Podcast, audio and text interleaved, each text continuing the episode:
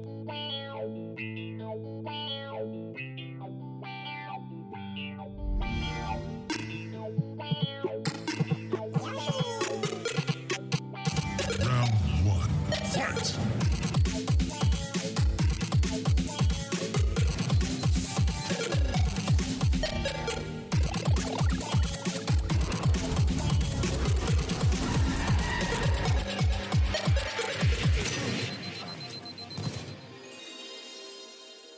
Willkommen bei Ausgabe 28 vom Konsolentreff Podcast.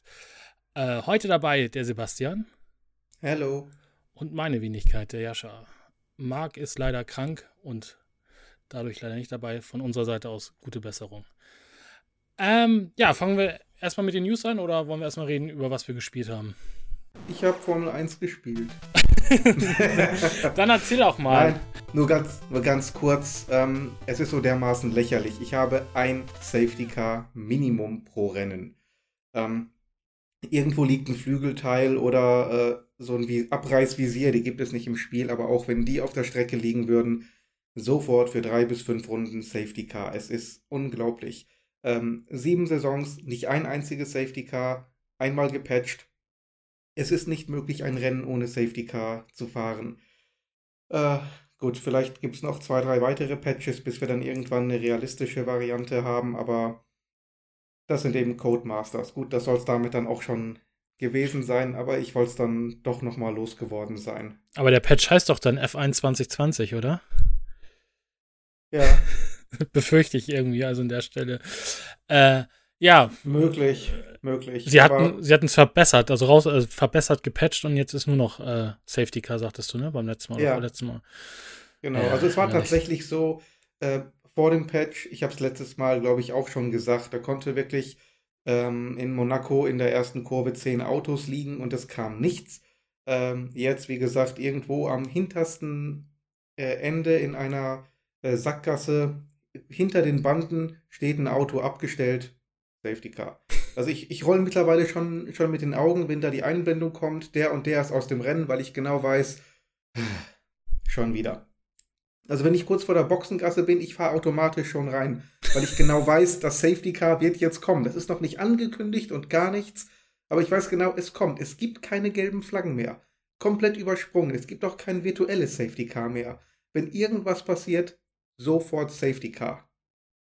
Aber gibt es da keinen Slider, wo du sagen kannst, Häufigkeit realistisch oder unrealistisch oder irgend sowas? Oder geht, geht nur einmal? Geht nur, geht nur Safety Car ja oder oh, nein. Und super. Ich, ich glaube, in der Karriere, zumindest wenn äh, Schaden eingestellt ist, äh, kannst du es nicht mal ausstellen. Ja, gut, okay. Ich meine, es soll ja auch realistisch sein, aber äh, ich habe letztes Jahr noch Formel 1 geguckt, da, oder vorletztes Jahr muss man ja sagen mittlerweile, und da war Safety Car, ja, ist immer schön, aber oft muss es jetzt noch nicht sein, ja. Aber, ja. ja. Also ich denke mal, vielleicht mit F1 2020 wird es dann wieder, muss ja irgendeine Neuerung drin sein. Ja, ja. Jetzt mit vernünftigem Safety Car, das, das wäre mal ein Werbeslogan. Ja, ähm, ich habe ein bisschen ähm, GeForce Now äh, weiter getestet sozusagen, nachdem wir vorletztes, äh, nee, nicht letztes, doch letztes Mal, vor zwei Wochen war das ja, ähm, habe ich das mal so in der Nacht- und Nebel-Aktion ja abonniert und habe es jetzt ein bisschen weiter getestet.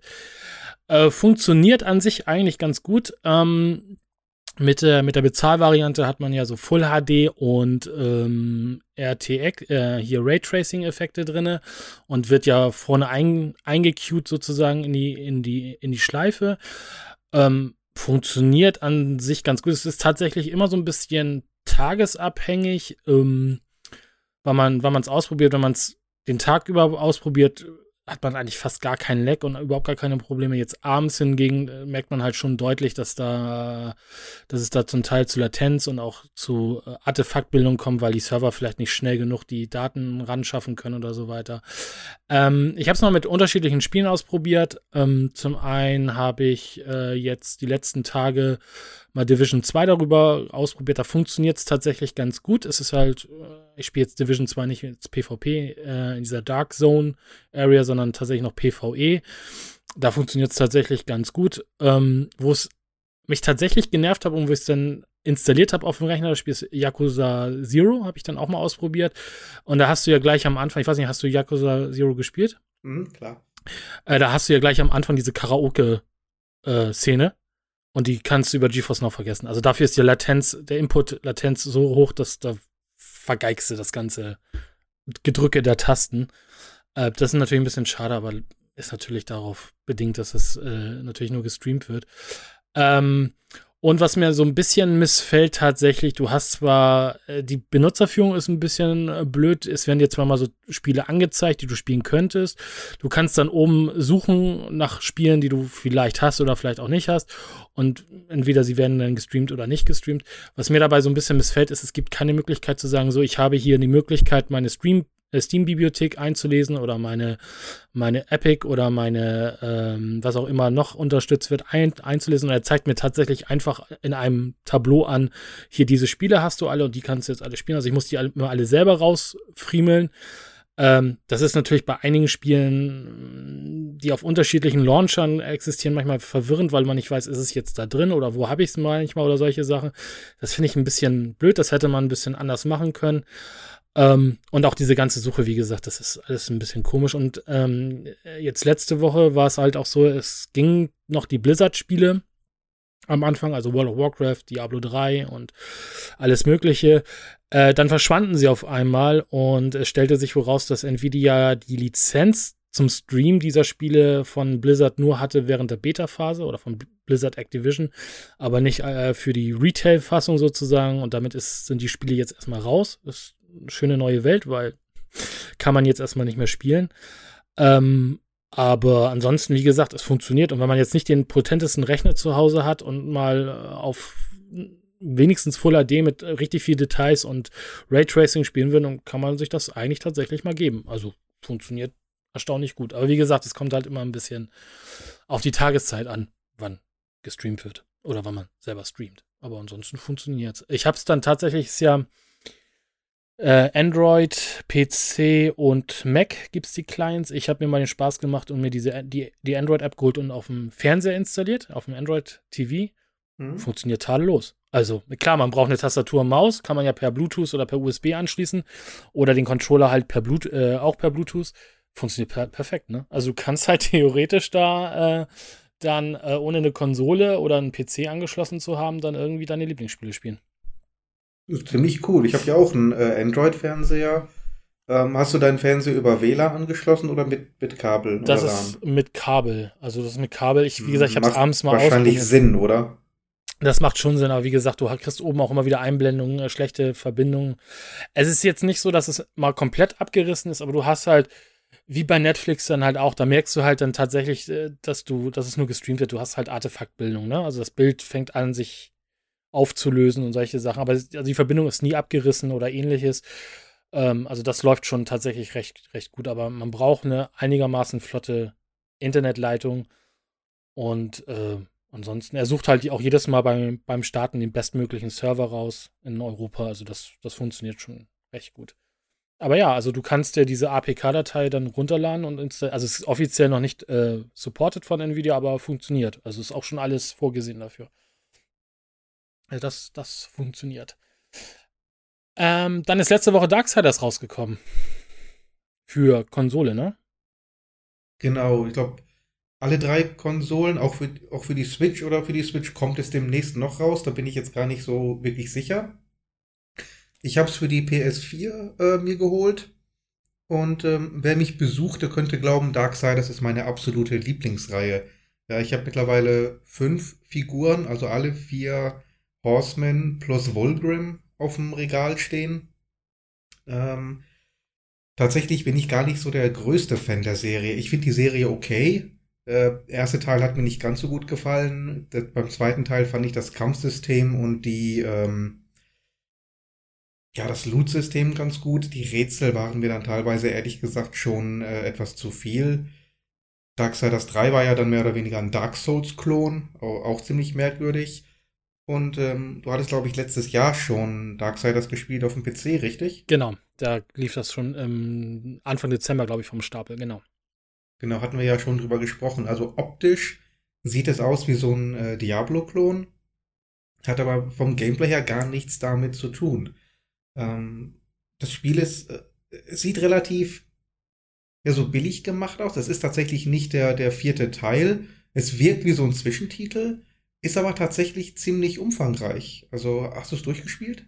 Nee, ich, ich, ich spiele es mit einem Kollegen zusammen. Also vielleicht können wir mhm. über das Matchmaking gleich nochmal reden, aber äh, wir sind jetzt, glaube ich, in der vierten oder fünften, also irgendwie die Welt nach der Eiswelt, glaube ich. Da kommst du ja in so eine mhm. Eiswelt und ich glaube, in der Welt sind wir jetzt irgendwie. Genau. Okay, ich bin jetzt in Mission 14 und habe irgendwie 25 Stunden oder 28 Stunden sogar auf der Uhr. Wow. Ähm, das ist tatsächlich ziemlich umfangreich. Also vielleicht sogar eines der umfangreichsten Darksiders-Spiele bisher. Ähm, ich glaube, Teil 2 war auch so an die, an die 30 Stunden in, insgesamt. Von daher, äh, also jetzt irgendwie wenig Inhalt hatte es nicht. Es kostet ja letztlich auch nur in Anführungszeichen 40 Euro statt der üblichen 60. Ähm, also ich finde es ganz interessant, dass man vier Spiele in der Serie hat und eigentlich ist jedes so ein ziemlich ein eigenes Genre, wenn man so will. Ja, und gefühlt auch immer so ein bisschen an dem, was gerade aktuell war. Ne? Also Darksiders 2 kam ja so ein bisschen so, ist ja so ein bisschen Zelda-mäßig mehr gefühlt, mhm. so wie die, wie die, wie die neuen Zelda-Teile. Wie du sagtest, Darksiders 3 ist Dark Souls und Darksiders 4 ist jetzt tatsächlich äh, die Kameraperspektive wie ein Hack and Slay, aber wie du ja selber sagst, es ist ja gar kein Hack and, es ist schon ein bisschen Hack and Slay, aber deutlich mehr Action-Adventure als Diablo an der Stelle. Ja, also es ist schon spannend. Und der erste Teil ist ja, Metroidvania, also auch schon, also eins und zwei sind noch relativ nah beieinander, finde ich, was, ja, ja. was ja. das Gameplay angeht. Ja. Aber. Das stimmt schon. Du hast natürlich jetzt in Genesis tatsächlich auch die ganz typischen Darksiders Rätsel mit ihren Portalen, mit dem, mit den Klettern, mit diesen ähm, Beams, äh, die man, äh, die man hochklettern kann. Ähm, das alles ist so ein bisschen schwierig in dieser Perspektive, muss ich ganz ehrlich sagen so die präzise Sprünge oder ähm, sonstiges, das ist in 3D natürlich um ein Vielfaches einfacher, wenn ich mir selber meine Kamera positionieren kann. Aber da finde ich, ist das ein bisschen unglücklich. Also dann hätten sie sich, wenn schon, auf dieses Genre konzentrieren sollen und dann vielleicht das Gameplay tatsächlich auch mehr anpassen sollen. Aber einfach nur das Gameplay von Darksiders zu nehmen und in dieser Perspektive zu zwingen, weiß ich nicht. Kommt mir ein bisschen merkwürdig vor. Also das Spannende wäre ja tatsächlich, wenn es eine Option geben könnte, dass du die Kamera frei wieder machen, machst, also nicht mal von Top-Down, sondern wieder in die 3D-Perspektive setzt, ob das Spiel sich dadurch anders spielt also, oder ob es sich wirklich wie Darksiders wieder anfühlt, weil was ich ja gesagt hatte, als ich es gespielt habe, ist ja tatsächlich, es ist halt Darksiders, nur halt Top-Down, ne? Richtig. Und ja. das ist halt, äh, wo du am Anfang gar nicht so richtig mit rechnest und äh, ich auch tatsächlich überrascht war, weil ich habe tatsächlich auch so eine Art Darksider Spin-off gerechnet. Es war günstig, dann war es halt Top-Down und dann dachtest du, oh cool, das wird halt so ein Schnetzel, Diablo, 1000 Gegner und äh, War und Strife rennen da durch und schnetzeln alles nieder, aber das ist es eigentlich gar nicht. Also da hat auch die, die, die PR, finde ich, für dieses Spiel äh, tatsächlich überhaupt nicht funktioniert. Also man hätte es auch meiner Meinung nach Darksiders 4 nennen können. Ähm, und es mhm. wäre gar nicht schlimm gewesen. Also, nein, nein, eigentlich nicht. Sie hätten es, wie gesagt, bei dem Umfang eigentlich auch für 60 Euro verticken können. Die, die Level sind auch sehr abwechslungsreich. Man hat immer mal eine neue Location. Es entwickelt sich ja auch weiter. Du bekommst jede Menge neue Fähigkeiten. Du bekommst neue Moves, die du kaufen kannst. Du hast Spezialattacken. Du hast, ähm, also War hat ja verschiedene Attribute für sein Schwert mit dem er das ausrüsten kann. Da ist ein, eine Vampirfähigkeit dabei, die dann wirklich Gesundheit von den Gegnern abzieht und äh, War dann wieder zuführt. Äh, Strife hat verschiedene Munitionsarten, die sich äh, wirklich sehr auf den Kampf dann auch auswirken. Also da ist durchaus auch Tiefe drin. So ist es ja nicht. Von daher, ja, sie hätten da durchaus mehr von machen können. Also irgendwie haben sie das eigene Produkt irgendwie unter Wert verkauft. Ja, also das denke ich nämlich auch, weil es ist ja auch noch nicht mal, also bei, bei 40 Euro gehst du auch davon, es ist nicht deutsch synchronisiert, es ist nur Englisch mit deutschen Untertiteln. Nein, es ist alles komplett so, wie es ist. Es ist, also es ist eine deutsche Synchro, auch gut, finde ich wieder. Ich fand die Synchros von Darksiders immer auch einigermaßen passend. Äh, ich finde auch dieses Gekappele zwischen War und Strife immer ganz angenehm und ne, wie sie sich da immer hoch, hochnehmen und solche Sachen, so eine, so eine Art Buddy-Geschichte. Es ist, es ist super. Also es ist total genial. Und für 40 Euro, wie gesagt, man hat eigentlich, man erwartet eigentlich ein anderes Spiel. Ich weiß jetzt nicht, ob Darksiders 3 sich eher schlecht als recht verkauft hat, weil es ja doch ein bisschen was anderes war, eben auch durch das Dark Soul-eske Gameplay, aber kann man nicht anders sagen. Aber ich habe halt äh, nur immer Couch-Koop gemacht. Finde es halt tatsächlich ein bisschen blöde, dass du nicht der, hatte ich auch schon, glaube ich, ein paar Mal gesagt, dass der, der zweite Spieler nicht direkt mit einsteigen kann, sondern nur über solche Speichersteine, respektive äh, Summon-Steine da irgendwie in das Spiel reinkommen kann. Ähm, ich weiß nicht, kannst du gleich vielleicht noch dazu erzählen? Ich finde es halt ganz angenehm, dass jeder eine Person spielt. Ne? Also so hast du halt, äh, die Rätsel sind ja auch immer für die eine oder für die anderen Charakter ausgewählt, beziehungsweise für der, dessen Fähigkeiten. Ich weiß nicht, wie ist das bei dir, wenn du, wenn du alleine spielst, ist es ein bisschen fusselig, dann immer zwischen den Charakteren hin und her zu wechseln? Oder ähm, äh, wie läuft das? Geht. Ja, du kannst halt per Knopfdruck jeweils wechseln. Und äh, es gab es ja eigentlich kein Rätsel, wo du wirklich ähm, dir die Finger verknoten musstest. Das ging dann tatsächlich schon. Also ich habe jetzt zu keinem Zeitpunkt das Gefühl gehabt, dass es eindeutig für Koop ausgelegt.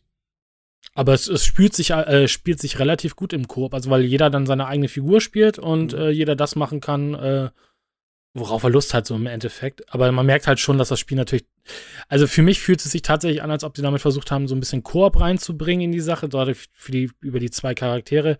Äh, was ich schade finde, was wir auch let letzte Woche tatsächlich angesprochen haben, man hätte natürlich auch mit allen vier Reitern arbeiten können, dann hätte so ein Vierer-Koop auch machen können.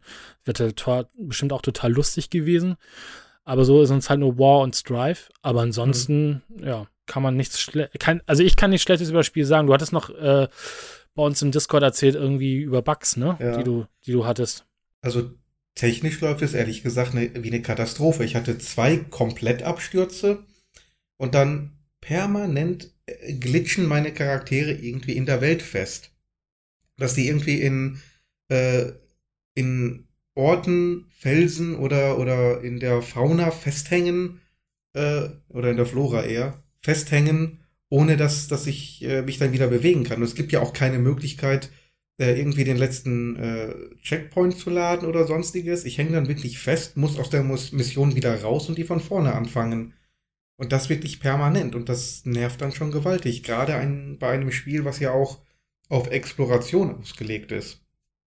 Weil dann versuche ich wirklich die Welt zu erkunden, spring dann irgendwo hin, plötzlich hängt er dann halb in der Luft, geht nicht vor, geht nicht zurück und ich habe keine Möglichkeit, da rauszukommen. Also diese, diese Sachen hatte ich jetzt, also wie gesagt, wir spielen ja zu zweit auf dem PC nicht. Auf dem PC hatten wir aber tatsächlich öfters mal Verbindungsabbrüche. Also Freund kommt rein, sofort wieder raus und äh, das funktioniert halt manchmal. Und dann musst du halt wieder zu und das ist halt auch dieses dieses nervige. Also wenn du wenn er wenn er dich wenn, wenn er wenn der Disconnect so mitten im Level passiert dann äh, musst du halt komplett zu diesem Stone zurück und den wieder summon und so weiter.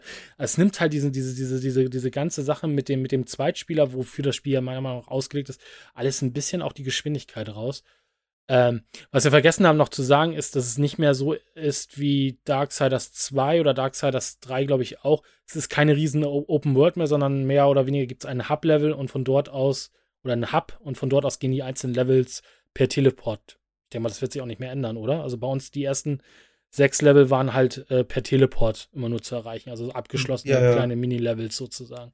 Das genau, war ja, das bleibt vom Grundprinzip auch. Das war ja bei den anderen Darksiders noch ein bisschen anders. Da hattest du eine, eine Open World mit ähm, Dingen. Aber du kannst auch in die, oder hatten wir auch schon gesehen, du kannst den Level zurück und weitere Zweige aufmachen mit den unterschiedlichen Fähigkeiten, die man dann weiterhin noch bekommt. Aber ja, also diese ganzen, diese ganzen Glitches und Bugs und so, die du angesprochen hatten wir in der PC-Version, Gott sei Dank, jetzt erstmal nicht. Also vielleicht ist es tatsächlich nur, ein, nur in dem Anschluss ein Konsolenproblem. Vielleicht habe ich auch einfach nur Pech gehabt. Das kann auch sein, aber trotzdem, also äh, Abstürze auf einer Konsole sollte es trotzdem nicht geben. Nee, und zwar zweimal jetzt, und zwar jedes Mal dann, wenn ich vom äh, Hub, äh, von der Hub-Welt ins Hauptmenü zurückgehen wollte. Also sogar reproduzierbar. Also vielleicht muss man doch noch auf den ersten Patch warten. Ja, es aber, gab ja schon zwei. Ah, also das ist, ja, ja. Ist halt, ist halt schon ein bisschen, bisschen, bisschen erstaunlich, weil, wie gesagt, aber vielleicht ist es PlayStation 4 oder und oder Konsole, weil PC, wie gesagt, hatten, hatten wir das Problem jetzt an der Stelle nicht. Nein. Was ich noch sagen will, ähm, in dieser Hub-Welt, da gibt es einen Soundeffekt, der wie so ein Echo wirkt. Das heißt, die Stimmen überlappen ganz gewaltig. Das ist ein, gibt einen richtigen Hall, äh, als ob du am, äh, mit jemandem telefonierst, der gleichzeitig auf Lautsprecher hat und am Mikrofon ist. So dieses doppelte und dreifache Widerhallen. Es ist unmöglich, da irgendwie jemanden zu verstehen. Und ähm, da ist tatsächlich sehr viel Dialog in dieser Hub-Welt. Also ja. ich finde das eine grausame Designentscheidung und ich weiß nicht, wer auf die Idee gekommen ist, A, das überhaupt so zu machen und B, ähm, da auch noch einen Großteil der Story zu präsentieren. Also auch da habe ich auf dem PC das ich überlege gerade, ich habe das ist schon ein bisschen länger her, dass ich es gespielt habe, aber mhm. äh, glaube ich nicht das Problem gehabt mit dem, mit dem, mit dem Sound. Also das äh, ist ja kein Problem, das ist ja ein gewollter Effekt von den Ja, ja aber, aber, aber das, also du konntest die Charaktere super gut verstehen und hattest nicht diesen, diesen Doppler-Effekt. Also jedenfalls kam er mir nicht rüber oder war halt leiser abgemischt oder so. Das kann ja sein, dass, dass, dass, dass der Mischgrad irgendwie falsch ist, mhm. aber äh, es klang, also es war jetzt nicht so, dass, dass wir nicht die Story folgen konnten, weil das irgendwie sich alles doppelt, gedoppelt oder man auf die Untertitel angewiesen war. Das war auf der PC-Version, also jetzt das, was ich in Erinnerung habe, nicht der Fall. Mhm. Also wir hatten tatsächlich nur die äh, Verbindungsabbrüche und die waren schon manchmal sehr ärgerlich, aber auch da hat man sich so ein bisschen bei Diablo ja auch äh, ein bisschen dran ähm, orientiert, denn wenn du, wenn ein weiterer Spieler quasi dem, dem, also der zweite Spieler mehr geht ja nicht, dem spielt, ähm, joint, äh, dann werden auch die Gegner automatisch ein bisschen ange, angepasst. Und ich muss sagen, äh, Schwierigkeitsgrad war das manchmal schon ein bisschen, äh, bisschen äh, schwierig. Also was heißt schwierig, aber schon herausfordernd. Es ist jetzt kein, kein Durchlaufen. Ähm, die Bossgegner sind zum Teil auch schon, man muss erstmal rauskriegen, was der Kniff manchmal ist oder solche Sachen. Ist ganz angenehm, finde ich. Aber ansonsten ist das halt normalerweise schwierigkeitsgradmäßig völlig okay. Ja, also im Großen und Ganzen würde ich auch sagen, ist das tatsächlich ein gutes Spiel, auf jeden Fall. Ähm, es gab halt diese paar Kleinigkeiten, die den Gesamteindruck bei mir so ein bisschen nach unten gezogen haben. Es ist ja auch das erste äh, Darksider-Spiel, wo man tatsächlich mit äh, Strife unterwegs sein kann. Er hatte eine kurze Rolle in Darksiders 3, ganz zum Schluss, Spoilerwarnung. Ähm, ansonsten hat man ihn ja bisher noch nicht gesehen und man wartet ja eigentlich immer noch darauf, dass endlich die vier Reiter mal zusammen agieren. Ja, also ich fand, ich fand ja von den Reitern jetzt am besten immer noch äh, tot tatsächlich. Ja, den finde ich Fall. immer noch äh, mit seinem äh, trockenen Humor. Wobei Strife, finde ich, wenn man jetzt nicht so direkt die Vergleiche hat, finde ich, geht Strife auch so sehr in diese Richtung, die, die auch tot hat, so von dem Humor und so weiter. Ähm, aber ja, ich, also von mir uneingeschränkt, sowohl Darksiders 1, 2, 3 habe ich tatsächlich relativ wenig gespielt. Ich habe es ganz am Anfang gespielt, da war es auch noch sehr verbuggt gewesen auf dem PC, äh, auf der, auf der, auf der Xbox One hatte ich es gespielt. Ähm, und dann habe ich es aber auch echt liegen lassen. Ich müsste da eigentlich mal wieder ran, weil eigentlich habe ich Bock drauf auf das, auf das äh, Darksiders-Universum. Es ist cool, muss man halt mal sagen. Hm, doch, auf jeden Fall. Was gab es denn noch außer Darksiders bei dir? Ähm, ich habe mich durch. Wie heißt es? Nee, Snipe weiß es gar nicht. Zombie Army 4 durchgeballert. Ähm, hast du es auch gespielt? Nee, gar nicht. Sagt gar mir nicht. auch gar nichts gerade. Echt nicht? nee. ähm, hatten wir, glaube ich, auch vor zwei Wochen schon mal angerissen. Das ist ja diese Spin-off-Reihe der Sniper Elite-Reihe. Nicht? Sniper Elite V2 habe ich dann übrigens auch noch gespielt in der Remastered-Version, aber dazu dann gleich. Ähm, ja, äh, Zombie Army gab ja die Zombie Army Trilogie auch in dieser Generation. Und das ist jetzt der vierte Teil davon. Ähm, tatsächlich ganz gut gelungen im Endeffekt, würde ich sagen. Also man hat halt eben nicht diese, diese großen offenen Karten wie in der Sniper Elite Reihe, zumindest in Teil 3 und 4, sondern das sind halt lineare Level. Und man merkt schon, muss ich sagen, dass das Spiel wirklich auf Koop ausgelegt ist.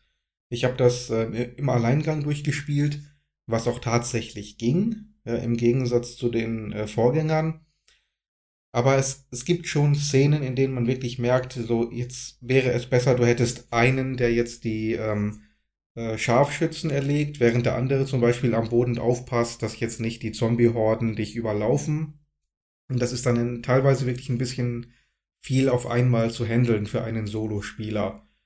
Aber wie gesagt, es ging tatsächlich doch um einiges besser als in den Vorgängern.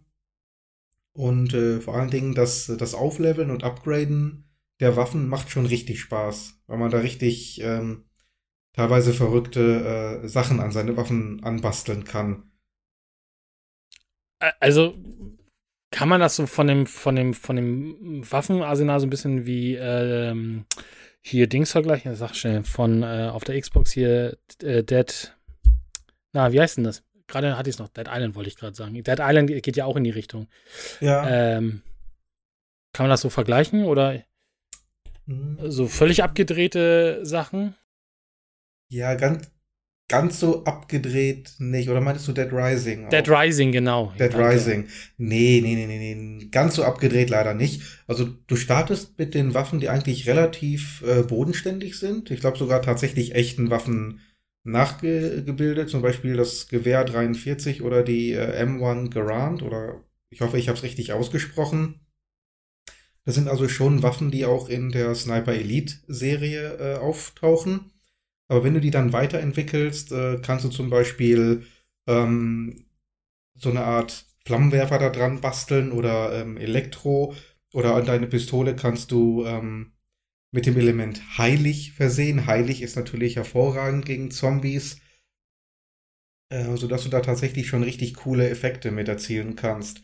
Ähm, es gibt auch ähnlich wie dieses Mark and Execute Feature aus der ähm, Splinter Cell Reihe, dass du dann mit der Pistole zum Beispiel äh, bis zu sechs Kopfschüsse markieren kannst und dann per Knopfdruck sechs Zombies hintereinander die Rübe wegballern kannst, was ziemlich cool ist. Du kannst äh, dein Maschinengewehr äh, ausrüsten, so dass du dich mit jedem kritischen Treffer heilst, was auch sehr hilfreich ist. Also da ist schon, ist durchaus schon ein bisschen was drin. Ja. Was mich ein klein bisschen stört, wie bei jedem äh, Spiel von Rebellion, wenn du einmal angefangen hast, eine Waffe äh, aufzurüsten, hast du komplett keinerlei Motivation mehr, eine weitere Waffe anzufangen. Ähm, denn die meisten ähm, oder anders, die, diese, diese Upgrade-Kits, die du brauchst für die Waffen, sind halt eben begrenzt. Und wenn du eine Waffe angefangen hast aufzurüsten, warum sollst du dann auf eine schwächere Waffe zurückgreifen, die du niemals äh, zum Maximum bringen wirst können, weil dir einfach die Upgrade-Kits fehlen? Oder anders, um die Waffen, äh, nachdem du sie voll aufgelevelt hast, wirklich zu meistern und damit auch die letzten äh, Bonusfähigkeiten freizuschalten, musst du meist irgendwelche äh, willkürlichen äh, Ziele erfüllen. Zum Beispiel mit meiner Sniper Rifle musste ich, ich glaube, 200 Kopftreffer ab einer Entfernung von 50 Metern. Okay. Das, das dauert schon eine ganze Weile. Ähm, da musst du teilweise, oder ich habe dann auch teilweise ein und dasselbe Level drei, vier Mal gestartet, weil ich wusste, da kommt eine Szene, wo da wirklich einige Zombies in dieser Entfernung auch auf mich warten. Da kann ich das machen. Aber nachdem ich dann so viel Zeit investiert habe, äh, diese Waffe dann wirklich zu meistern, was wirklich sehr lange dauert, habe ich überhaupt keine Motivation, mit einer anderen Waffe bei Null anzufangen.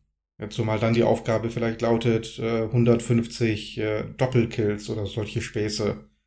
Also. Aber an sich eigentlich ein nettes Feature, ne? Aber blöd, blöd umgesetzt, meinst du? Grundsätzlich ja, aber das ist bei Rebellions-Spielen immer der Fall, dass diese, ähm, diese Ziele, um die Waffen aufzuleveln, A, sehr willkürlich sind und B, sehr langwierig und schwierig, sodass du wirklich Stunden brauchen könntest, teilweise, um eine Waffe aufzuleveln. Und wie gesagt, nachdem ich das gemacht habe und dann die Boni für diese Waffe freigeschaltet habe, wechsle ich nicht mehr zu einer anderen Waffe. Ja, das, ja, das wäre ja auch total.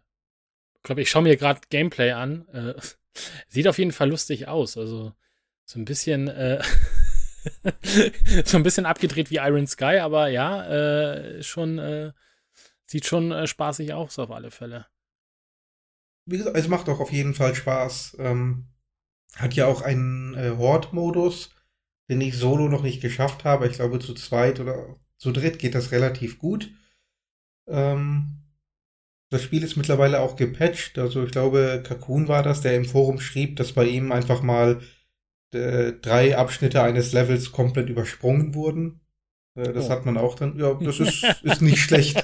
Da startest du ein neues Kapitel und äh, die ersten drei Abschnitte dieses Kapitels überspringt das Spiel einfach mal. Auch nicht schlecht. Ist immer noch besser Nö. als, als, als Reforge, wo du gleich erstmal gesagt kriegst, hier, hast verloren. ja. Ja, nee, also, ja. Es ist schon, aber, also grafikmäßig, also, ich, wie gesagt, ich sehe jetzt hier einen Trailer, ist es jetzt nicht die, also nicht die, nicht die beste, aber ist okay, ne? Also, ich sehe jetzt gerade halt tatsächlich nur hier ein bisschen Gameplay. Erinnert mich so ein bisschen an äh, Medal of Honor, finde ich. Ich weiß nicht warum. Keine Ahnung. Aber hm. sieht, sieht, äh, sieht gut aus. Und jede Menge Zombies. Jede Menge Zombies, auf jeden Fall. Auch sehr viele verschiedene Varianten von Zombies. Ähm, was mir gut gefällt, waren immer die Zombie-Panzer zum Beispiel.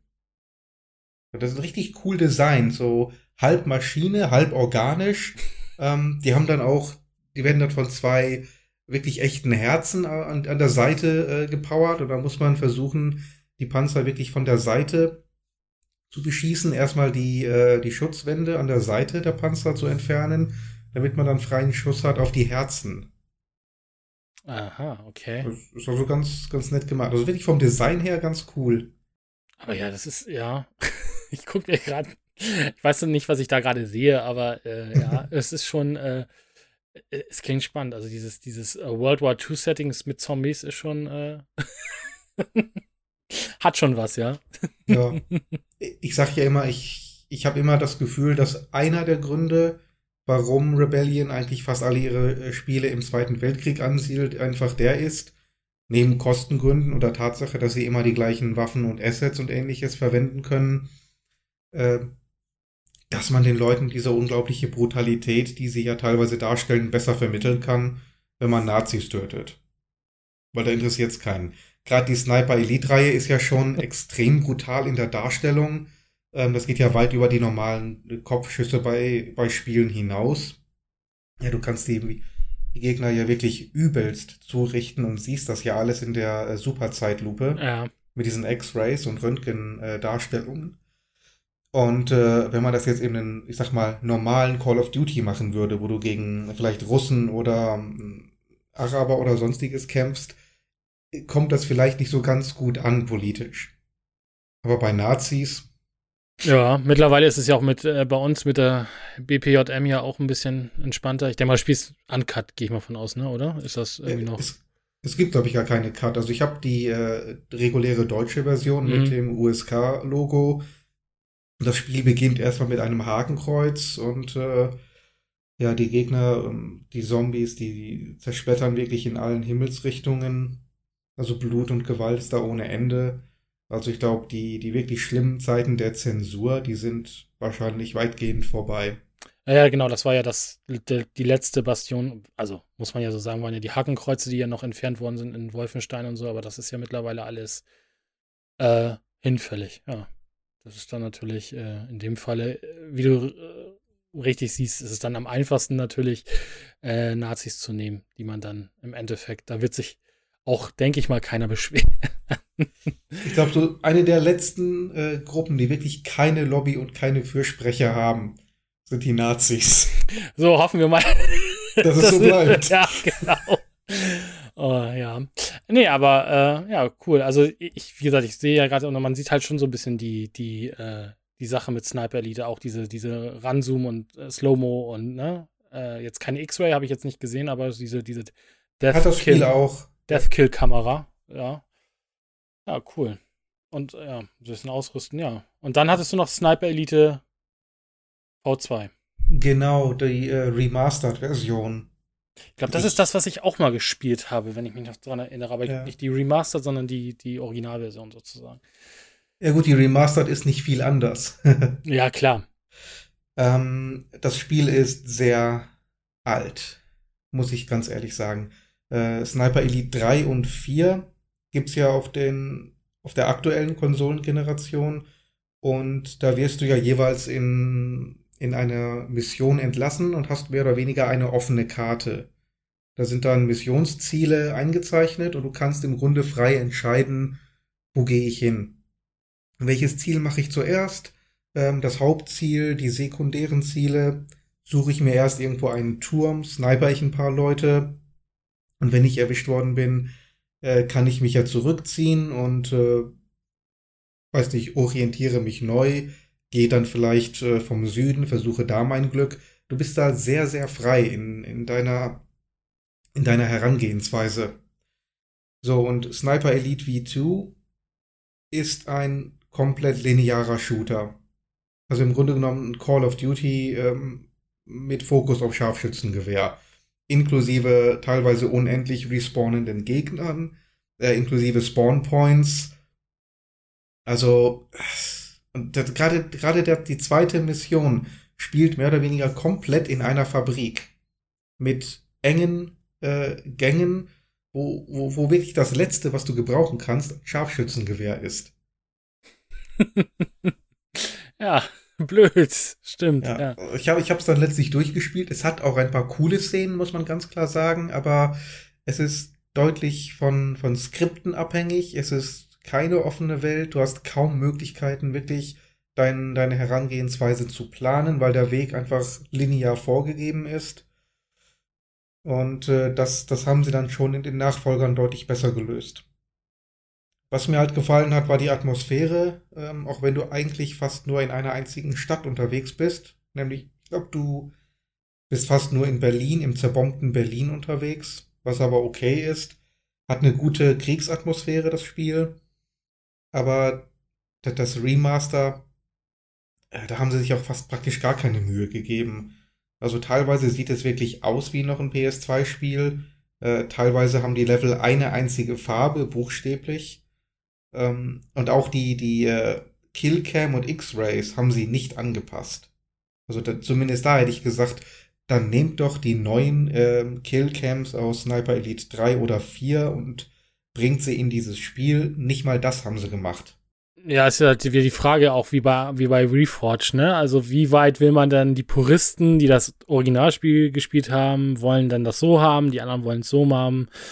Ja, das ist, ja. ja aber ich kann es ich kann's verstehen. Also theoretisch sollte man, finde ich, auch das auf die neueste Generation hochziehen oder die Möglichkeit geben, es anzuwählen ja. oder wie auch immer, ne?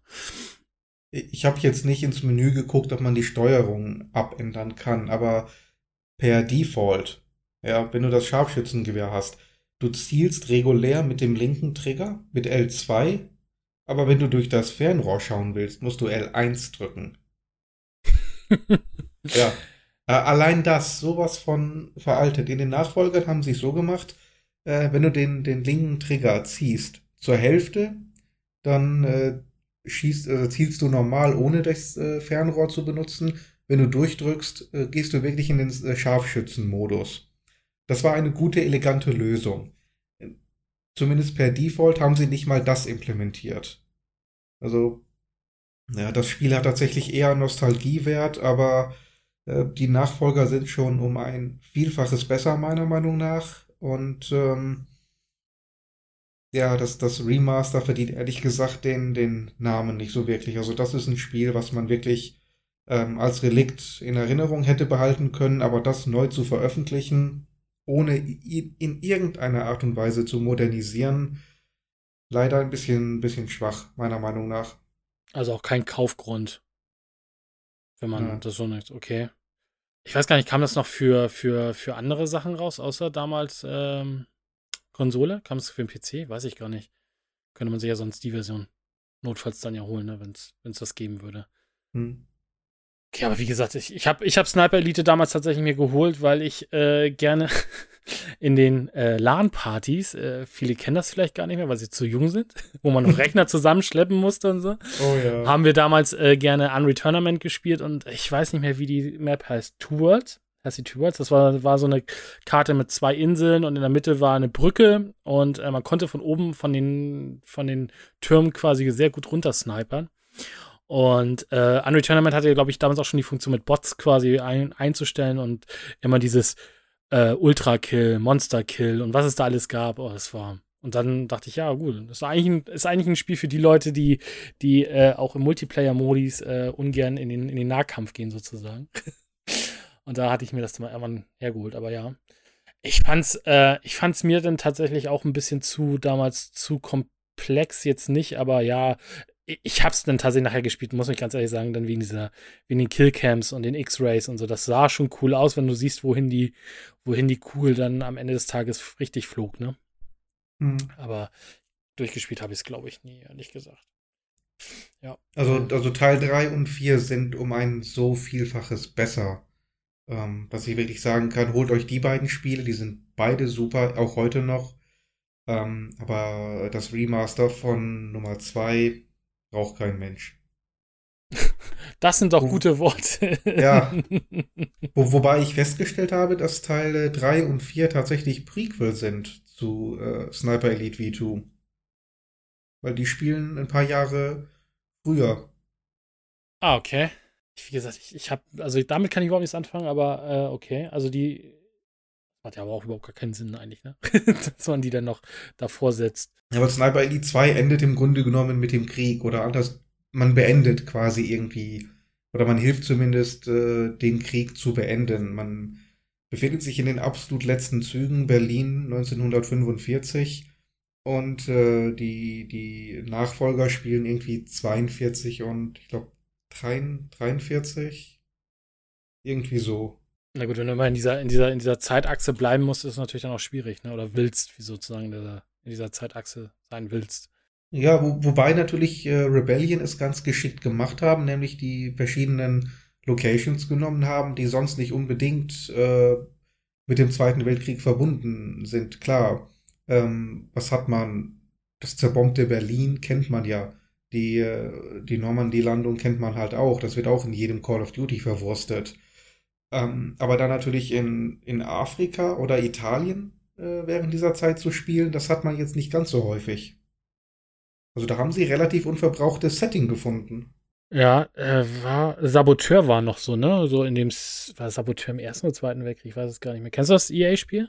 Ja. So, und ich glaube, das war auch Zweiter Weltkrieg, ne? Irgendwie schwimmt das alles mittlerweile, war das erste. Ich weiß ja, ich glaube, muss der zweite, muss der zweite. Aber auch ja Frankreich und so, ja, stimmt. Das ist natürlich immer, ja, es ist halt äh, dieses, dieses, dieses Plakative, immer, immer das Gleiche zu spielen. Also, wenn es Zweiter Weltkrieg, dann ist es Normandie oder, oder andere, ne, bekannte Schau, Schauplätze. Ist halt mal schön, dann auch was anderes tatsächlich dann noch zu sehen. Also, mittlerweile finde ich, ist es auch ein bisschen wieder mittlerweile viel mit Zweiter Weltkrieg Gedüngel und solche Sachen. Aber persönliche Meinung. Nee, ist, ist ja richtig. Da haben sie jetzt mit angefangen, nachdem sie die Zukunftsszenarien wirklich in den, in den Boden geritten haben. Und ähm, gerade Call of Duty hätte jetzt eigentlich nur noch zu Star Wars übergehen können nach in Infinite Warfare. Wollte auch keiner, dann haben sie gesagt, gut, wir haben den Kreis einmal geschlossen, jetzt fangen wir wieder beim Zweiten Weltkrieg an. Oh, bitte nicht. Oh nein. Ja. Aber gut, ja. Äh, muss dann wohl so sein. Ähm, ich habe noch eine ganz kleine Sache gespielt auf der PlayStation 4. Kam letzte Woche Freitag, glaube ich, raus. Ähm, ist ein ziemlich unbekanntes Spiel. Nein, es ist, geht um Dreams. Für die, die es jetzt noch nicht mitbekommen haben, was Dreams ist, ist von Media Molecule. Das ist ja die Macher von Little Big Planet und äh, Tears, Away. Tears Away? Nee, Tears Away. Und ähm, ist eigentlich nichts anderes als ein riesengroßer Kasten, womit man Spiele bauen kann. Das trifft es eigentlich ganz gut. Also man wird halt ähm, reingeschmissen in das Spiel mit einer auch optionalen äh, Kampagne von Media Molecule, die schon sehr beeindruckend zeigt, was dann äh, diese, äh, dieser, diese, diese Sandbox kann, weil das, diese, diese ganze Kampagne wurde auch in Dreams selber gemacht. Es geht auch um einen Musiker, der so ein bisschen Selbstzweifel und finde auch ein bisschen Depression hat und so. Also super toll erzählt, so über seine Vergangenheit, seine, seine, seine Kindheit. Dann findest du seine, seine Spielsachen wieder und den Drachen, den du retten musst, den er wohl als Kind hatte. Und er hat seine Band verlassen. Also sehr cool auch erzählt, geht, glaube ich, auch so zwei Stunden, zweieinhalb Stunden und zeigt halt aber tatsächlich so die unterschiedlichen Genres auch. Du hast einen, du hast einen äh, Sidescroller, du hast äh, ein Adventure drinne, du hast ähm, so Jump-and-Run-Einlagen, so ein bisschen wie Jack and Dexter, also so, so Third-Person, äh, Action, äh, Jump-and-Run und solche Sachen. Also zeigt dir so eine große Palette, äh, wie Dreams funktioniert. Und ähm, wenn du damit durch bist, gibt es noch so ein paar andere Demos, die dann zeigen, was du noch alles mit kannst. Es ist, sieht alles total super genial aus. Und dann kannst du halt entweder sagen, du äh, entwickelst selber Levels. Das habe ich jetzt tatsächlich noch nicht gemacht, weil ich sitze dann immer davor und denke so, ja, was mache ich denn jetzt? Ne? Also man braucht ja erstmal eine Idee und damit fängt es dann schon meistens an mit so einem, einem leeren Blatt Papier im Endeffekt, ähm, worauf man dann irgendwie loslegen muss. Aber es gibt natürlich auch jede Menge ähm, Sachen, die Spieler gemacht haben, ähm, wohl auch schon, also es gab das Spiel in der Early Access Phase, glaube ich, über ein Jahr lang oder auch in der Beta Phase und ist ja jetzt erst veröffentlicht worden und da haben natürlich Spieler schon Mengen an Sachen gemacht und äh, wenn man da durchguckt, natürlich wieder die Top Top-Sachen, äh, die da gerankt worden sind, sind natürlich alles Sachen, wo ich denke, ah, das wird nicht lange dauern, bis irgendein Lizenzgeber ähm, äh, sagt, das Spiel gehört uns. Also jemand hat zum Beispiel, ich habe es mir nur ganz kurz angeguckt, also Star Wars zum Beispiel nachgebaut, äh, den Anfang von A New Hope. Tatsächlich mit Text, mit Sound, mit der Raumschiffschlacht und so weiter. Alles in Dreams nachgebaut. Sieht total super toll aus, aber wie lange das drin bleibt, ist jetzt die Frage. Oder jemand anders hat Fallout 4 nachgebaut. Du siehst halt die, die, äh, die Power Armor da stehen und so weiter und so fort. Und äh, der nächste baut Final Fantasy 7 nach. Also alles so Dinge, wo du denkst, ja, ist total toll, sieht auch total toll aus, aber äh, sind wir ehrlich, äh, da werden irgendwann äh, dann die Sachen leider auch weggenommen, weil im Endeffekt das ja natürlich alles Lizenzware ist. Ähm, man kann also nicht nur Spiele machen, man kann auch Animationsfilme machen oder interaktive Sachen, äh, interaktive Kunst und solche Sachen. Also der, die Palette ist riesig. Ähm, ich werde mir das die Tage jetzt auch noch mal echt anschauen, aber es ist echt, äh, also ich zolle jedem Respekt, der da äh, was macht, weil es sind ja nicht nur diese typischen äh, äh, Super Mario Levels, die man jetzt äh, bauen konnte, Super Mario Maker, sondern es ist ja tatsächlich, du kannst da drin im Endeffekt alles machen und das ist natürlich so, äh, Kreativität hoch drei, aber erstmal auf eine Idee kommen, was man machen kann. Ähm, und äh, aber ist riesig, ne? Also bei Super Mario Maker kannst du ja tatsächlich sagen, okay, 2D-Level baue ich so, fange ich, habe ich hier einen Start, da ein Ziel und dazwischen baue ich mir irgendwas zusammen. Aber so 3D und äh, du kannst im Endeffekt auch jede Art von Spiel bauen. Ähm, das ist schon krass, aber es ist halt tatsächlich relativ viel Inhalt natürlich. Äh, jetzt nicht so typische Kampagnen, die man, die man einfach durchspielen kann, ähm, sondern es ist tatsächlich, man muss halt selber so ein bisschen auf, auf Entdeckungstour gehen und findet da auch deutlich viele Perlen, muss ich sagen. Aber ja. Wie intuitiv ist das denn mit dem äh, Erstellen? Kommt man da relativ schnell rein? Oder? Ich habe es mir tatsächlich jetzt noch nicht angeguckt, weil wie gesagt, ich wusste, hatte noch überhaupt gar keine Idee. Ich habe mir, ich habe echt erstmal nur angefangen zu gucken. Also, was gibt es eigentlich alles? Was kann man machen? Und ich war schon von dieser Media Molecule, natürlich klar, das ist natürlich äh, State of the Art und on top sozusagen, weil das sind ja die Leute, die diesen Baukasten ja auch gebaut haben. Aber ich war schon so beeindruckt von dieser auch Grafik, die du daraus zaubern kannst, äh, äh, dass ich gedacht habe, wow, okay, das haben die also alles in Dreams gebaut. Ähm, aber was auch andere Leute, also wie gesagt, es gibt halt Filme, es gibt halt Leute, die haben da Essen nachgebaut. Ich weiß nicht, ob das jetzt tatsächlich Foto, Fotos waren, die man, die man so ein bisschen plastisch gemacht hat oder wirklich nachgebautes Essen. Also so eine, so eine Suppenschüssel. Wo du so denkst, okay, okay so Stillleben quasi, wo du denkst, okay. äh, also die, die, die Idee, die die Leute haben, ist echt unfassbar zum Teil und äh, deswegen, ich habe es selber noch nicht rausbekommen, aber es muss ja tatsächlich möglich sein, eigene Assets wie halt zum Beispiel Sounds oder Grafiken oder so irgendwie in dieses Spiel reinzubekommen. Weil wie gesagt, der eine hatte halt die ganze Star Wars Melodie und das hörte man an der Qualität, dass die irgendwie von extern zugespielt worden ist. Also jetzt auch nicht in der MP3 genommen und rein, sondern ich weiß nicht, ob er das irgendwie per Mikrofon an den Lautsprecher seines, seine, seines Fernsehers gehalten hat oder ähnliches. Aber äh, du kannst halt auch eigene Sachen da mit einbauen und äh, Text und äh, Sprache natürlich und ähm, also ja, ist ein riesengroßer, äh, also das, was Little Big Planet war, nur halt um die dritte Dimension und äh, nicht mehr nur auf Jump and Run spezialisiert. So kann man es halt einfach sagen. Also, das ist schon äh, respektabel. Hat in, auf Open Critic auch richtig gute Bewertungen bekommen und äh, ist eine kleine Perle mal wieder. Die, die PlayStation natürlich, also die, die, wo man, wo ich wieder gesagt habe, ja, das ist so typisch Sony. Also im, im Positiven, ne? Also so ein typisches Sony-Exclusive. Äh, das wird es wohl so nie auf der Xbox wohl auch geben, irgendwie gefühlt. Also es sind so, ich finde diese Media Molecule-Spiele ja sowieso genial. Also Little Big Planet natürlich. Sackboy war ja, oder ich war ja lange Zeit das Aushängeschild auch für PlayStation. Und Terraway, ich weiß nicht, hast du Terraway mal gespielt? Diese Papier, Nee, aber kenne ich wohl die, das Spiel, ja. Genau, und das ist auch super, super süß und knuffig, wo du, wo, wo man halt diese, diese, diese Papiermenschen äh, spielt. Das war ja damals ein PlayStation Vita-Spiel, was viel auch die PlayStation Vita benutzt hat. Ähm, wurde dann nochmal auf die PlayStation 4 ähm, rübergezogen. Ist auch ein super tolles Spiel.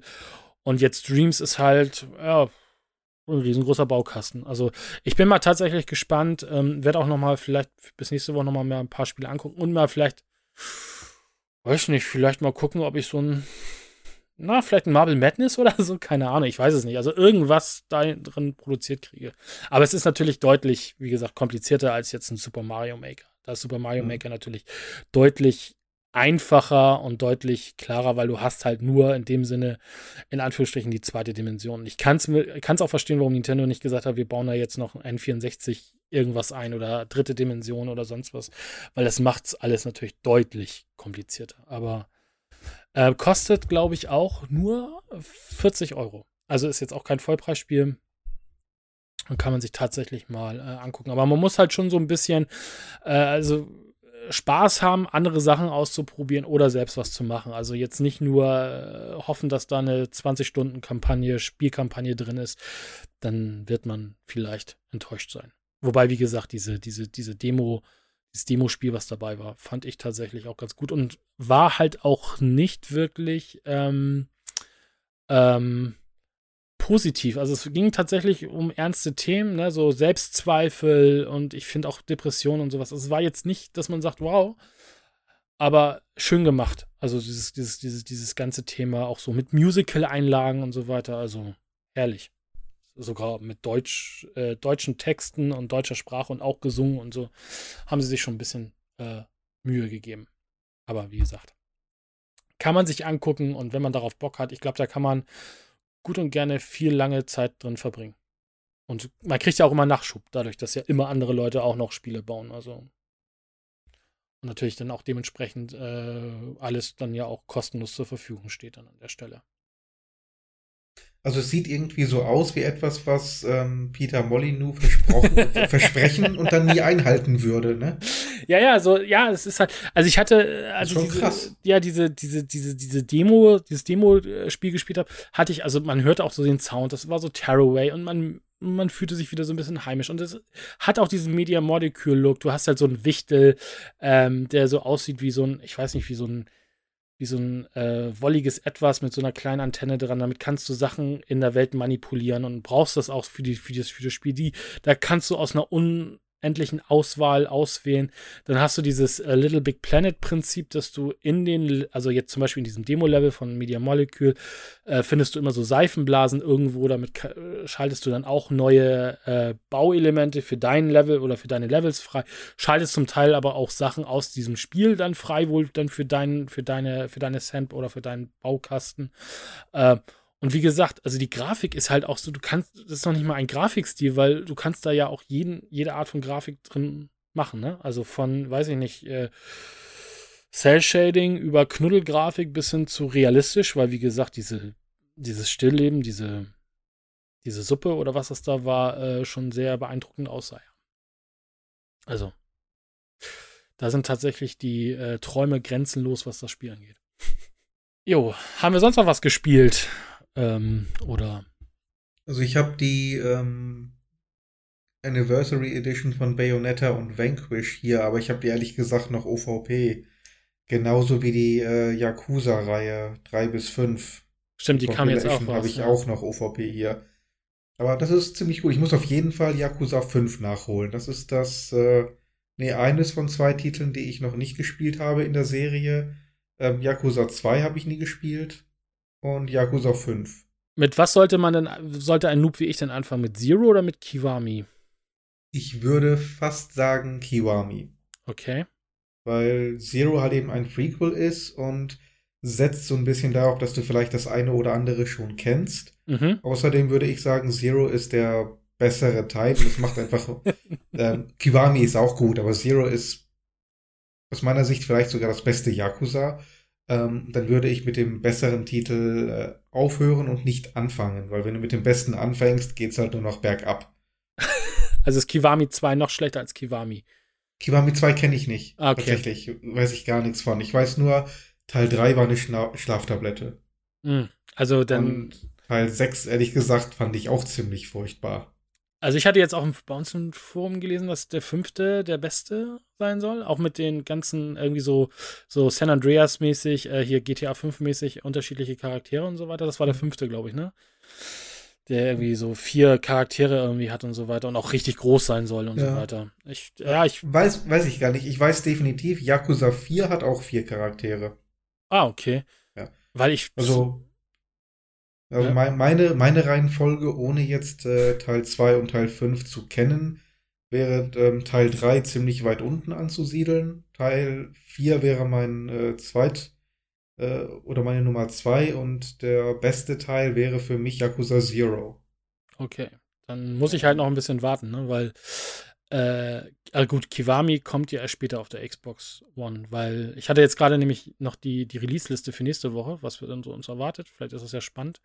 Hm. Ähm, ist, ähm, erstmal erscheint morgen, also wir nehmen übrigens am 19. Februar auf, erscheint morgen übrigens erstmal Devil May Cry für die Nintendo Switch. Hm? Also, wer will. Äh, Persona 5 Scramble auch für die Switch. Ähm, da, wie gesagt, äh, hatten wir, das hatten wir auch im Forum ja schon, kommt ja bald Persona 5 Royal und äh, ich verstehe nicht, warum das nicht auf die Switch kommt, ehrlich gesagt. Wäre so cool. Ähm, und dann erscheint nächste Woche am 25. Äh, weiß ich nicht, ob da irgendwas Spannendes für uns uns äh, Me Mega Man Zero Legacy Collection. Two Point Hospital erscheint nächste Woche für die Konsolen. Kann ich nur empfehlen. Ist halt ein, äh, hatte ich auch schon als Team Hospital äh, Klon, spiritueller Nachfolger. Erscheint auf dem PC und auf der Xbox One im Game Pass. Also, wer da spielt, kann es dann auch so spielen. Wobei es auf Steam übrigens total lustig ist, weil das Spiel äh, Workshop-Funktion hat im Steam und äh, du kannst dir das Ding hat einen eigenen Radiosender drin mit eigener Musik und Ansagen und solche Sachen und du kannst das komplett austauschen gegen 80er Jahre Musik, 90er Jahre Musik, äh, Soundtracks von Theme Hospital und so weiter und so fort. Also total äh, randomisen, total super.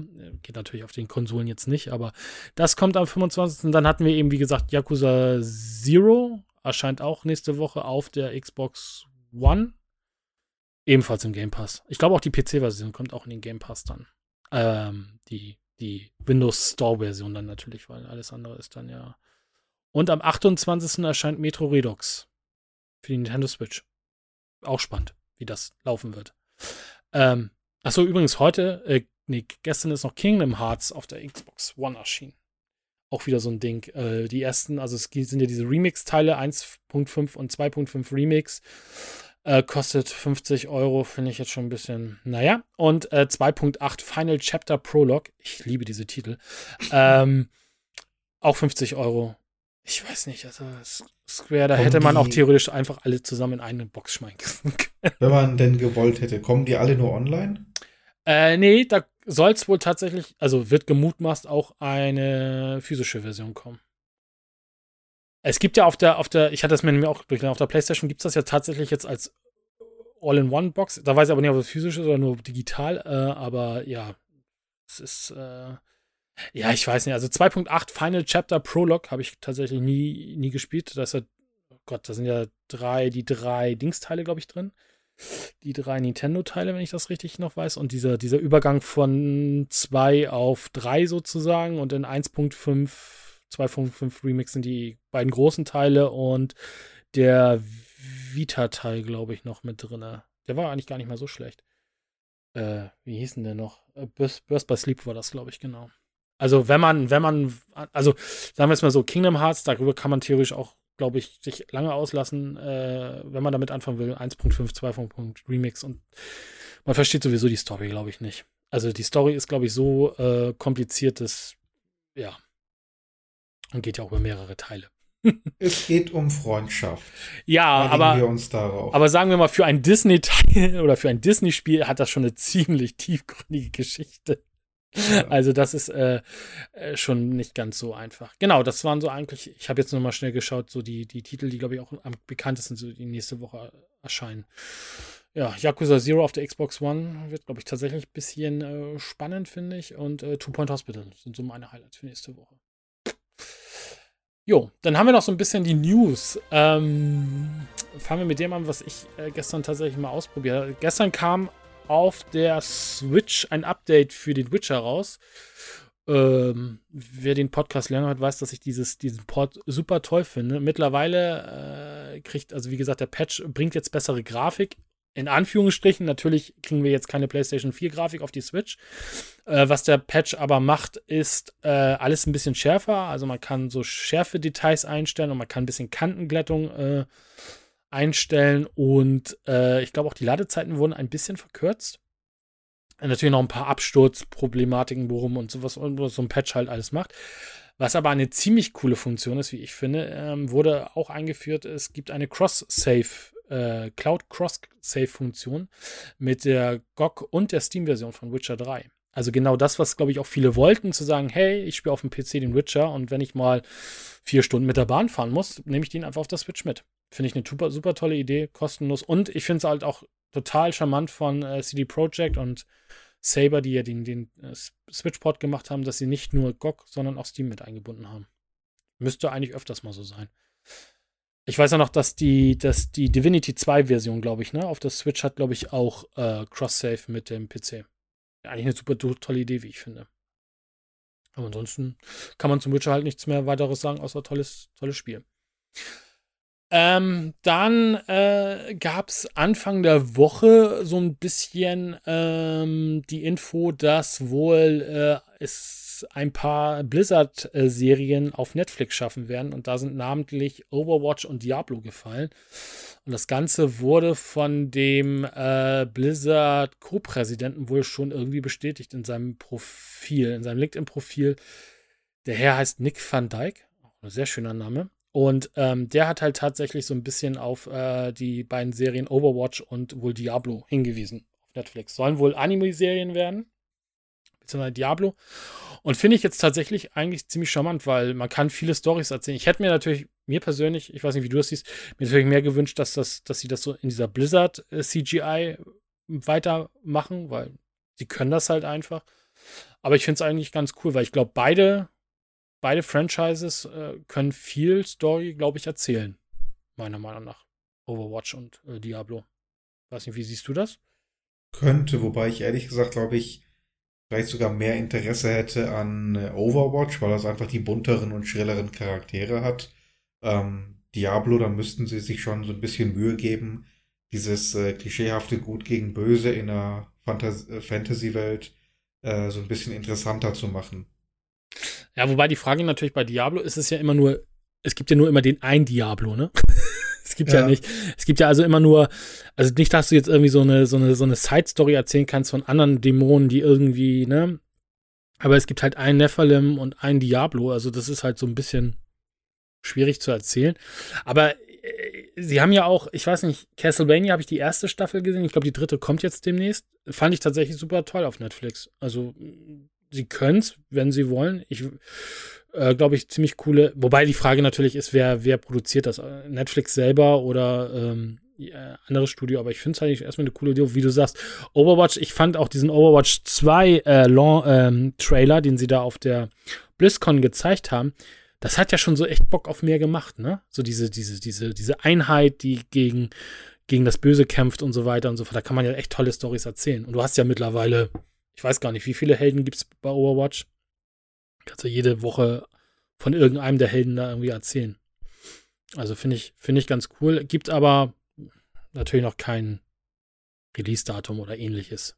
Also schauen wir mal. Aber ich würde es cool finden, ähm, weil endlich mal ein bisschen was aus dem Blizzard-Universum zu sehen. Ich war ja auch einer der wenigen, die den Warcraft-Film ganz gut fanden. Ne? Bin ich, glaube ich, auch einer der wenigen, aber hey. Äh, ich glaube, der war tatsächlich auch relativ ähm, populär, oder? Der war, der, der, der war, der war gut. Also der war, äh, ich fand ihn, naja gut, es war halt auch CGI und es war natürlich auch da wieder viel Fanservice. Wenn du Warcraft 3 oder War, das Warcraft-Franchise, ist ja egal, ob du Warcraft 3 oder World of Warcraft gespielt hast, hast du natürlich schon viele Ah-Erlebnisse und Oh-Erlebnisse und solche Sachen. Und es war schon eine schöne äh, Spieleverfilmung. Also, ich fand, war damit völlig, völlig, völlig zufrieden. Es ist jetzt nicht, dass ich sage, wow, das war das Beste. Für mich ist tatsächlich immer noch die beste Spieleverfilmung immer noch Silent Hill. Aber war, war völlig okay. Wobei ich glaube, die erfolgreichste läuft ja gerade im Kino, ne? Mit Sonic. Verstehe ich zwar auch nicht, aber gut. ist halt. Äh, es soll ja auch immer noch mal ein Super Mario Remake, äh, nicht Remake, Gott bewahre, Super Ma neuer Super Mario Film kommen, laut irgendwie hatte ich auch mal gelesen. Jo, dann habe ich noch, äh, oder haben wir noch, ähm, jetzt wird's, äh, jetzt merkt man, dass man ein bisschen alt wird. Es kommt ein Gothic Remake. es gab ja irgendwie so ein, ähm, so ein Teaser vor nicht gar zu langer Zeit, äh, ist auch, konnte man auf Steam runterladen. Äh, laden. Im Endeffekt äh, war das so, so, ein, so ein Testballon, der den Anfang von Gothic gezeigt hat in der Unreal 4 Engine, glaube ich, wenn ich es noch richtig erinnere. Und äh, zeigt halt tatsächlich, wie, wie, wie, sich, wie sich eine Neuinterpretation von Gothic vorgestellt worden wird. Äh, soll, ich glaube, THQ Nordic hat das im Auftrag gegeben, nicht bei Piranha Bytes, sondern bei äh, einem, ich glaube, spanischen äh, Studium. Und die haben so ein bisschen, ähm, ja, sich, eine, wie gesagt, eine Neuinterpretation einfallen lassen. Kam wohl relativ gut an, denn es soll jetzt tatsächlich auf PC und Konsole erscheinen. Und äh, ich finde ich cool, weil Gothic äh, fand ich damals Richtig cool. War mal was anderes. Kann man heute nicht mehr spielen, grafikmäßig, finde ich. Also Gothic 2 geht, finde ich, immer noch deutlich besser, aber Gothic hat damals schon, finde ich, viele Maßstäbe gesetzt. Und für damalige Fans muss man auch noch sagen, deutsches Spiel war das super. Ich weiß nicht, hast du Gothic damals gespielt? Oder mal nee, gespielt? Nee. Also, das ist halt, ja, das wäre für mich dann tatsächlich auch eine Gelegenheit, das tatsächlich nachzuholen. Wobei da natürlich schon viel verändert worden ist gegenüber dem Original. Also auch schon der ganze Anfang ist so ein bisschen anders. Ähm, äh, Kriege ich jetzt die Story noch schnell zusammen? Es geht halt um im Endeffekt jemanden, der in ähm, in eine Minenkolonie quasi, äh, also es ist so sozusagen, es ist so eine Minenkolonie, die unter einer, unter einer Kuppel ist wie er das so richtig hinbekommen und der wird da halt reingeschmissen und verliert sein Gedächtnis, wie es halt immer so ist, ne? Also der namenlose Held äh. und muss halt äh, dann sich da so ein bisschen beweisen. Es hatte damals schon dieses, ähm, ich hoffe, ich mix das jetzt nicht mit, äh, mit Gothic 2, aber ich glaube, es war auch schon damals so ein bisschen dieses äh, Lagerprinzip, also mehrere Lager sind gegeneinander und man, kon, man konnte die ausspielen und solche Sachen und eine Story, die relativ gut ist. Und dann äh, damals auch in Extremo, die Band, die den Soundtrack äh, damals dazu gemacht hat, spielte da auf dem mittelalterlichen äh, Dorfplatz und so. Es war, hatte, hatte schon eine ziemlich coole, ähm, coolen Flair. Aber wie gesagt, äh, das kommt jetzt, soll kommen auf äh, PlayStation 5, Xbox Series X und PC. Also ist das das dritte oder vierte Spiel, was wir für ihn Next-Gen-Konsolen ange äh, angeteasert haben. Aber es dauert noch ein bisschen, weil äh, 2022 oder 2023. Ach, gucken wir mal, ob wir noch so lange aushalten. Ja, das ist halt ähm, genau die Frage, ob das dann irgendwie dann noch spannend ist. Aber wie gesagt, es scheint wohl relativ äh, gut gelaufen zu sein mit dieser Demo, weil ansonsten würde man sich, glaube ich, dazu nicht äh, herablassen und das Spiel nochmal zu remaken. Also soll ja tatsächlich ein Remake werden, kein Remaster.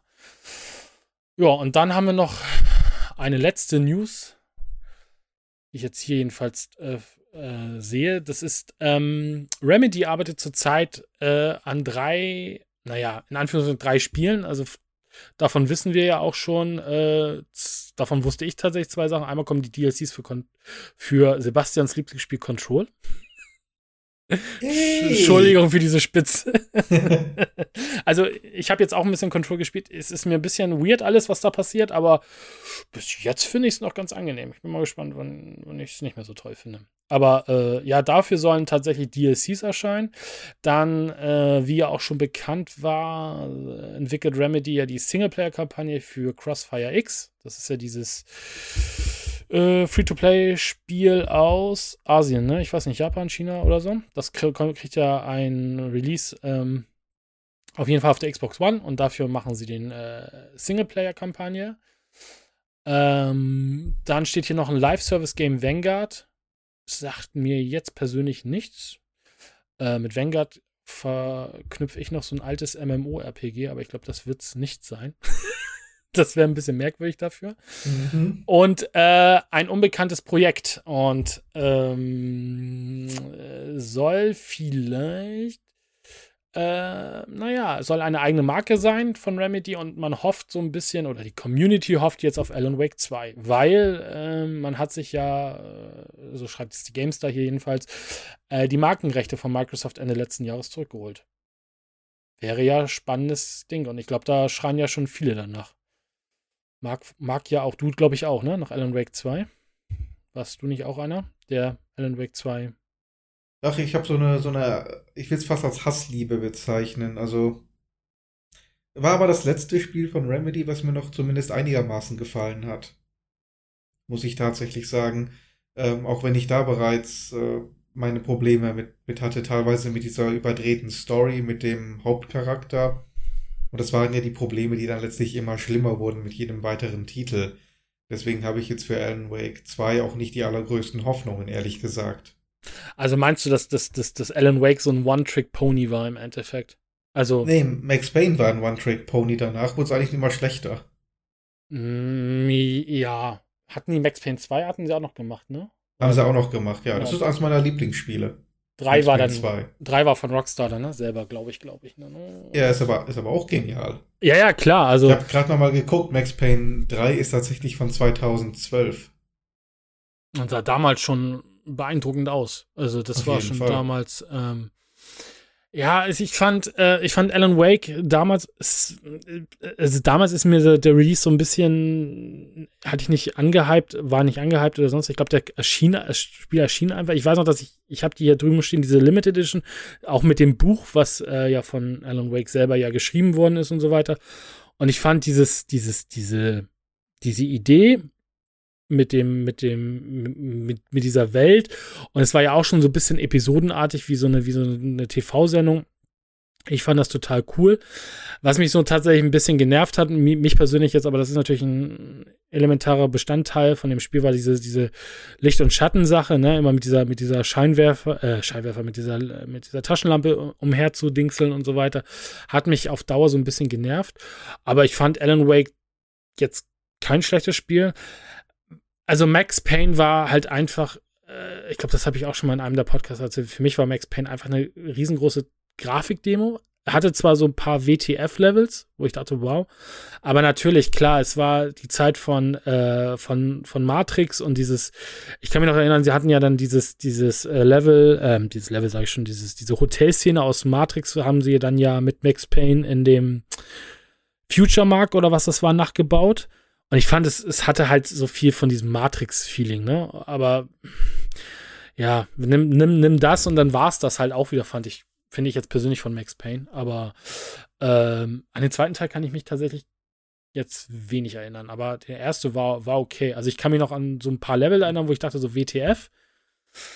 Die, dieses, dieses, dieses Level, glaube ich, das war ganz am Anfang in seinem Haus und so weiter. Und wo es dann nachher total abstrus wird.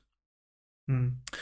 Ähm, Quantum Break fand ich aber zum Beispiel, also von der Idee her cool, aber das, halt ist so, das ist so irgendwie die, die Story von Remedy, nicht? Ach, von der Idee her war das ganz cool. Ja, also mal ja. sowas, sowas, sowas zu machen, also mal den Schneid zu haben, zu sagen, okay, wir machen ein Spiel, was mit einer TV-Sendung verknüpft ist, wo deine Entscheidungen aus dem Spiel sich auf die TV-Sendung äh, auswirken, war cool.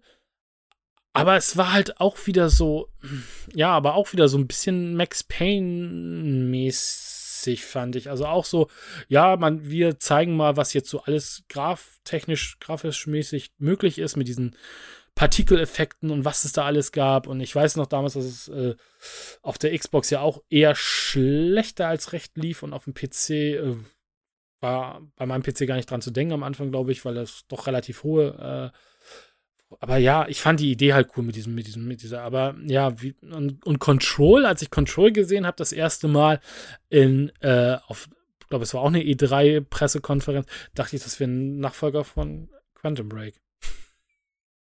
Weil es so Quantum Break-esque.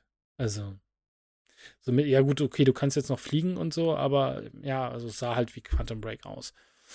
Aber, ja, äh, ja, mal sehen, was da für DLCs kommen. Es wird hier noch gesagt, also es wird wohl, es kann zum Beispiel, theoretisch kann es kein Max Payne 4 oder Quantum Break 2 sein, weil die, weil halt die Rechte nicht bei Remedy liegen. Und sie sagen ja selber, äh, soll halt tatsächlich auf einer eigenen Marke von Remedy liegen. Da gibt es ja gar nicht so viel, die Remedy, glaube ich, hat. Vielleicht doch ein Control 2? hm. Nicht? Nicht? Okay. Abwarten. Ja, okay. Ja, das war's soweit von meiner Seite News. Hast du noch was? Ich sitze eigentlich hier und warte mal auf irgendwelche Bestätigungen zur PlayStation 5. Weil langsam nervt's. Ja, dieses, dieses Abwarten, ne? Der eine musste auch jetzt mal, aber der andere will nicht. Und ja, das ist diesmal. Ähm, also die letzten Gerüchte, die es ja gab, ähm, wir haben ja eigentlich ja in jedem Podcast mittlerweile über dieses Thema geredet. Die letzten Gerüchte ist jetzt ja, dass es doch teurer werden soll, die PlayStation 5, als vermutet. Was für mich völlig okay wäre, weil das dafür spricht, dass da Power hintersteckt.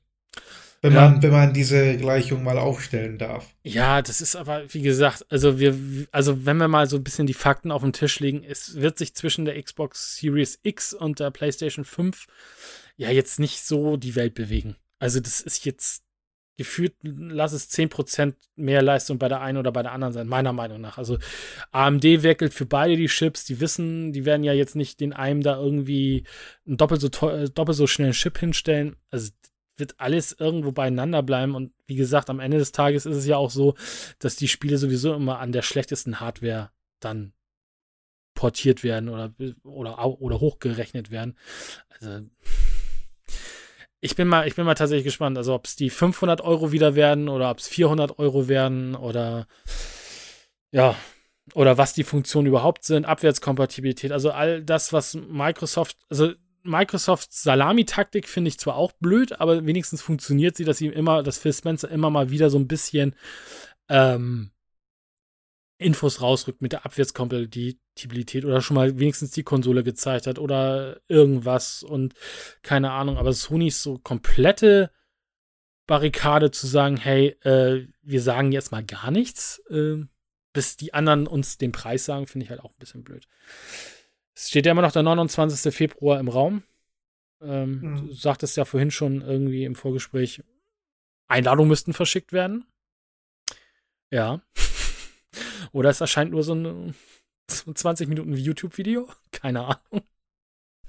Aber das ja, ist, ist das wirklich die Art und Weise, wie man eine neue Konsolengeneration einläuten will über ein YouTube-Video? Ich meine, es wäre relativ kostengünstig wahrscheinlich für Sony, aber was ich will man da nicht ein bisschen mehr Flair, so ein bisschen Präsentationsfeeling haben? Ich meine, irgendwie ist das auch, soll das doch auch ein Event sein, finde, finde ich. Ja. Da bin ich vielleicht altmodisch. Nee, finde ich eigentlich auch, aber du könntest natürlich auch so ein, wenn du natürlich so ein Out of the Spot machst, also so tatsächlich zack und revealst was, ohne dass es vorher irgendwo großartig angekündigt, hast du natürlich auch wieder die Medien auf deiner Seite, ne? Also dann berichtet halt auch jeder wieder über dich.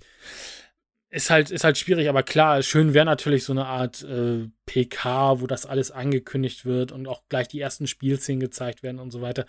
Aber wie gesagt, es sind noch jetzt von heute an zehn Tage ähm, ist es noch nichts äh, passiert worden. Das Einzige, was PlayStation oder Sony gesagt hat, zum 28. Äh, Februar werden die PlayStation 5, äh, PlayStation 5, die PlayStation Communities geschlossen. Äh, in den Communities wird schon gesagt, ja, ja, das machen sie deswegen, damit sich später keiner über die PlayStation 5 lustig machen kann oder so. Ähm, ja, also müssten sie langsam mal. Sony, Microsoft hat jetzt natürlich den Vorteil, die, theoretisch können, können die jetzt bis zur E3 warten, ne? Also mit Preis und Verfügbarkeit und Date. Das reicht ja alles, wenn man das im Juni bekannt gibt. Also von der, von der Sache her. Aber Sony müsste langsam mal tatsächlich irgendwie was bringen. Aber, hm. Stillstar, Router See. Also spannend wird für mich tatsächlich so ein bisschen das Thema Abwärtskompatibilität. Ähm, es ist jetzt meine persönliche Meinung, weil ich finde, in, den, in, in unserem Forum herrscht tatsächlich, was dieses Thema angeht, sehr eifrig und hitzige Diskussion. Hm. ähm, bist du entweder für das eine, bist du gegen das andere und so. Also ähm, ich bin dafür, ich möchte die besten Spiele spielen und am Ende des Tages ist es mir fast egal, auf welche Konsole.